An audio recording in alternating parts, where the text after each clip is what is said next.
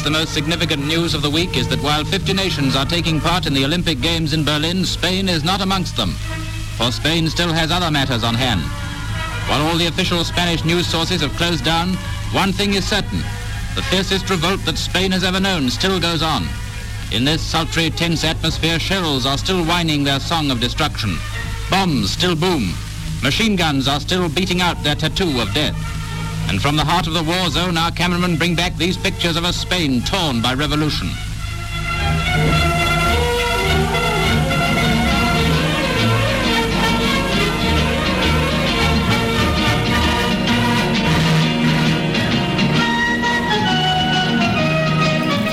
Il y a une foule dans la grande salle de l'Ayuntamiento, plus encore que pour les fêtes de la Semaine Sainte.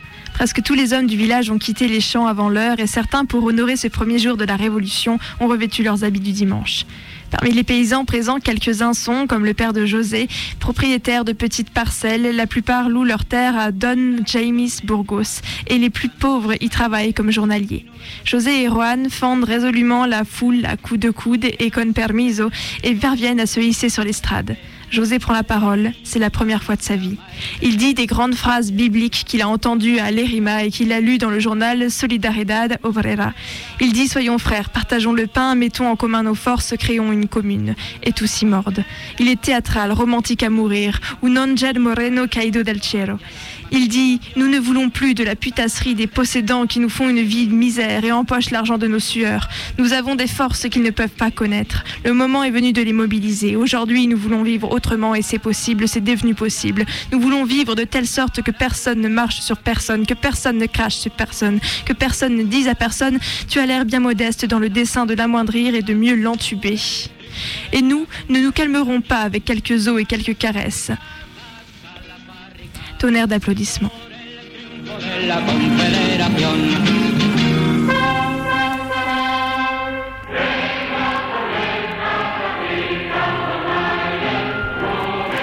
Chaque groupe avait son bureau. Au téléphone, la proposition passe au bureau était tout à fait anodine. Nous avions tous un lot de codes pour mémoriser les lieux- de rendez-vous. Au Panthère, c'était le parc des Batignolles, en hommage au Panthère des Batignolles, un vieux groupe anard illégaliste du début du XXe. Au Beauflic, c'était le monument du cimetière Montparnasse dédié aux policiers abattus par Bono et ses camarades. Chez Auguste, un coin proche de la tombe de Blanqui au Père-Lachaise, où nous avions aussi chez Maudit pour Modigliani, un caveau dans le carré juif qui nous servait de messagerie et même d'entrepôt. Chez Catherine, c'était la fontaine Médicis du Luxembourg. 20 ans après, j'ai ainsi encore en mémoire des dizaines de codes dont les camarades se souviennent sans doute. À la jeunesse, chez Robert Houdin, chez Jules. Nous avions des codes pour tous les lieux, mais aussi pour une quantité de choses, comme les types d'armes ou de documents que nous désirions recevoir en urgence. Nous pouvions, dans une conversation téléphonique d'une banalité irréprochable, donner un rendez-vous précis avec du matériel précis, sans risque d'ambiguïté. À cette période, dans notre stock d'armes à Toulouse, j'avais un pistolet mitrailleur allemand que nous appelions Greta. Aussi, me demandait-on souvent, quand tu montes, tu viens avec Greta Je ris souvent encore au souvenir d'un garde, d'une garde à vue chez les RG toulousains lorsqu'un flic menaçant m'a lancé On a arrêté ta petite amie Greta. Si tu ne parles pas, elle, elle a déjà commencé.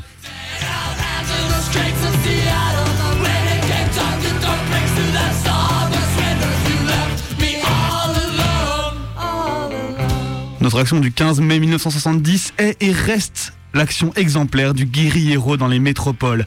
Elle contient ou contenait déjà tous les éléments de la stratégie pour la lutte armée contre l'impérialisme. Il s'agissait de libérer un prisonnier des griffes de l'appareil d'État. Ce fut une action de guérilla, l'action d'un groupe qui, en décidant de faire cette action, s'est organisé, s'est organisé en noyau politico-militaire. Il s'agissait de libérer un révolutionnaire, un cadre qui était et reste indispensable pour organiser la guérilla dans les métropoles.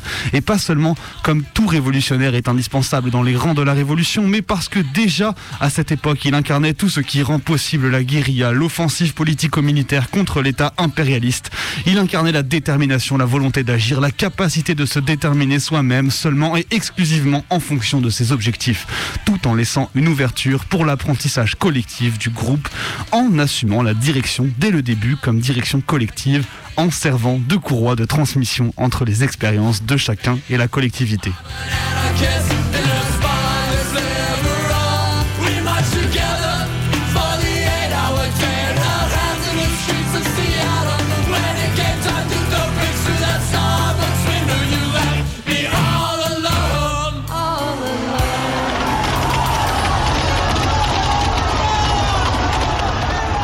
Montse, Rosita, Rosé et Juan arrivèrent le soir du 1er août dans la grande ville catalane où les milices libertaires se sont emparées du pouvoir. Et c'est la plus grande émotion de leur vie. Des heures inolvidables, me dit ma mère, et dont le raccord, le souvenir ne pourra jamais m'être retiré. Nunca, nunca, nunca. Il y a dans les rues une euphorie, une allégresse et quelque chose d'heureux dans l'air qu'ils n'ont jamais connu et ne connaîtront plus. Les cafés sont bondés, les magasins ouverts, les passants qui déambulent semblent saisir une sorte d'ivresse, et tout fonctionne formidablement et comme en temps de paix. Seules les quelques barricades encore dressées et les églises détruites avec leurs seins de plâtre jetés devant leurs porches viennent leur rappeler que la guerre sévit. Ils parviennent sur les remplaces. Une ambiance impossible à décrire, impossible, ma chérie, de t'en communiquer la sensation vivante pour qu'elle taille en plein cœur. Je crois qu'il faut l'avoir vivi pour comprendre la commotion, le choc, el hartudimiento, la revelación que fue para nosotros et descubrimiento de esta ciudad en el mes de agosto 36. Les orphéons, les fanfares guerrières, les fiacres à chevaux, les drapeaux aux fenêtres, les banderoles tendues d'un balcon à l'autre qui déclarent la mort au fascisme, les portraits géants des trois prophètes russes, les miliciens en armes qui roulent, des mécaniques avec au bras une fille en pantalon, des autobus à étages décorés de sigles rouges et noirs, des camions roulant en trombe chargés de jeunes gens brandissant des fusils et que la foule acclame, une foule qui semble portée par un sentiment de sympathie, d'amitié, de bonté que personne au monde ne peut imaginer, des orateurs bouillants perchés sur des chaises branlantes des haut-parleurs annonçant les dernières nouvelles de la guerre et entre ces nouvelles découplées de l'international, repris en chœur par les passants, les passants qui se saluent gentiment, qui se parlent gentiment et s'embrassent sans se connaître, comme s'ils avaient compris que rien de beau ne pouvait advenir sans que tous y eussent leur part, comme si toutes les choses imbéciles que les hommes d'ordinaire s'inventent pour s'entre-tourmenter s'étaient volatilisées.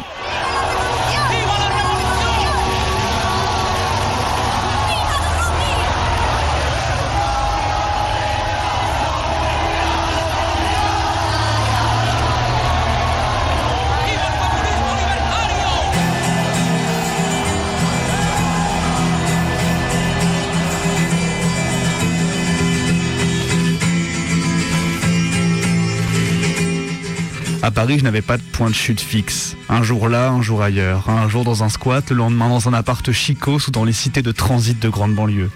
Quand je parle d'appart chicos, je pense en particulier à celui proche de la place de Clichy où vivait la compagne d'un dirigeant des NAPAP en communauté avec trois autres jeunes femmes, toutes ingénieures, attachées parlementaires, etc.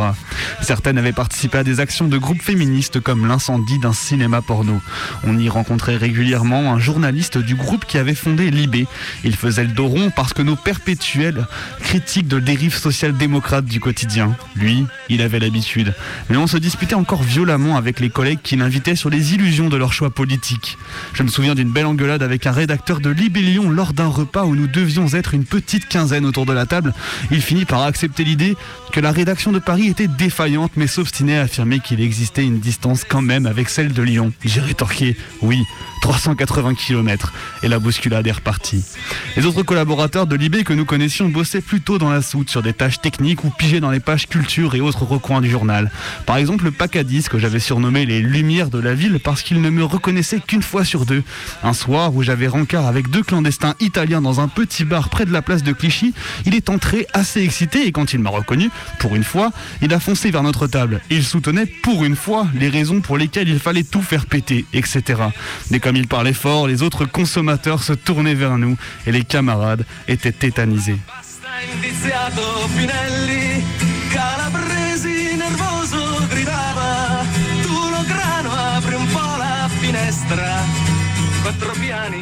Cette action est exemplaire parce que dans la lutte contre l'impérialisme, il s'agit somme toute de libérer les prisonniers, de les libérer de la prison qui est depuis toujours le système contre toutes les couches populaires exploitées et opprimées et sans aucune perspective historique que la mort, la terreur, le fascisme et la barbarie.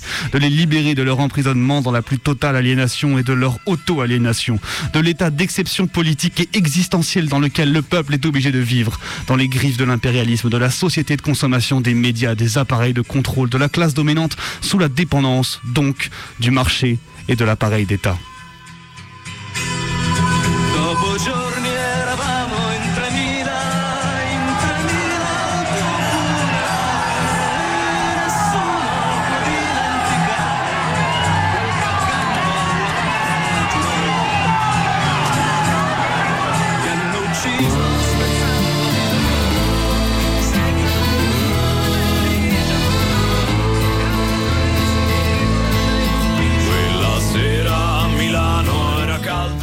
Se souvient qu'un jour, elle, elle la Mussarde avec Rosita le long d'un boulevard, un attroupement insolite devant la banque Espiritu Santo attire son regard.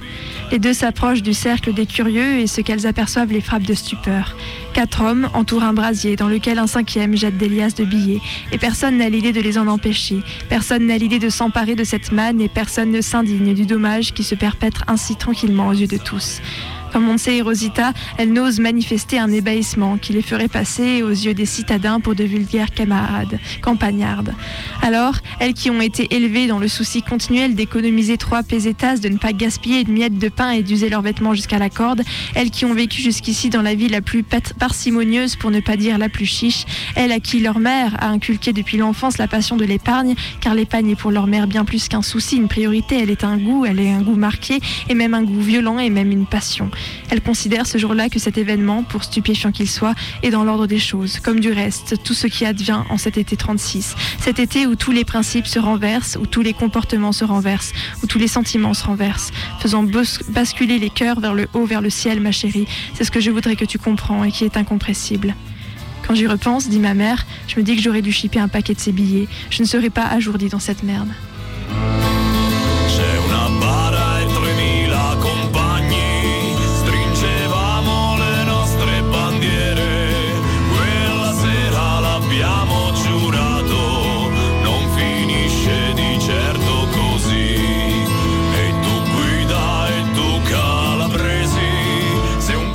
Après plusieurs jours de combat, les milices communistes finirent par arrêter, écrouer et abattre un grand nombre d'anarchistes et de membres du POUM accusés d'être des renégats à la solde d'Hitler. Les communistes voulaient depuis longtemps contrôler le jeu politique et liquider de la révolution son contenu libertaire. Ils s'acharnaient depuis longtemps à discréditer par la calomnie ceux qui s'en réclamaient. Mais la calomnie est une méthode pour chochotte. Il s'agissait à présent d'être sérieux. Comment En fusillant, pardi. C'est ce qu'ils firent. José en fut désespéré. Il le serait plus encore un mois après, lorsqu'il apprendrait l'exclusion d'un groupe d'anarchistes du gouvernement régional, ainsi que la répression violente de ses membres, la dissolution du POUM et l'arrestation sauvage de ses militants, et surtout la torture et l'assassinat de leur dirigeant Andrés Nin, qui avait eu le mauvais esprit de dénoncer publiquement les procès de Moscou. Lors d'une opération appelée Nikolai, commanditée par Staline avec la complicité du, gouvernement légal.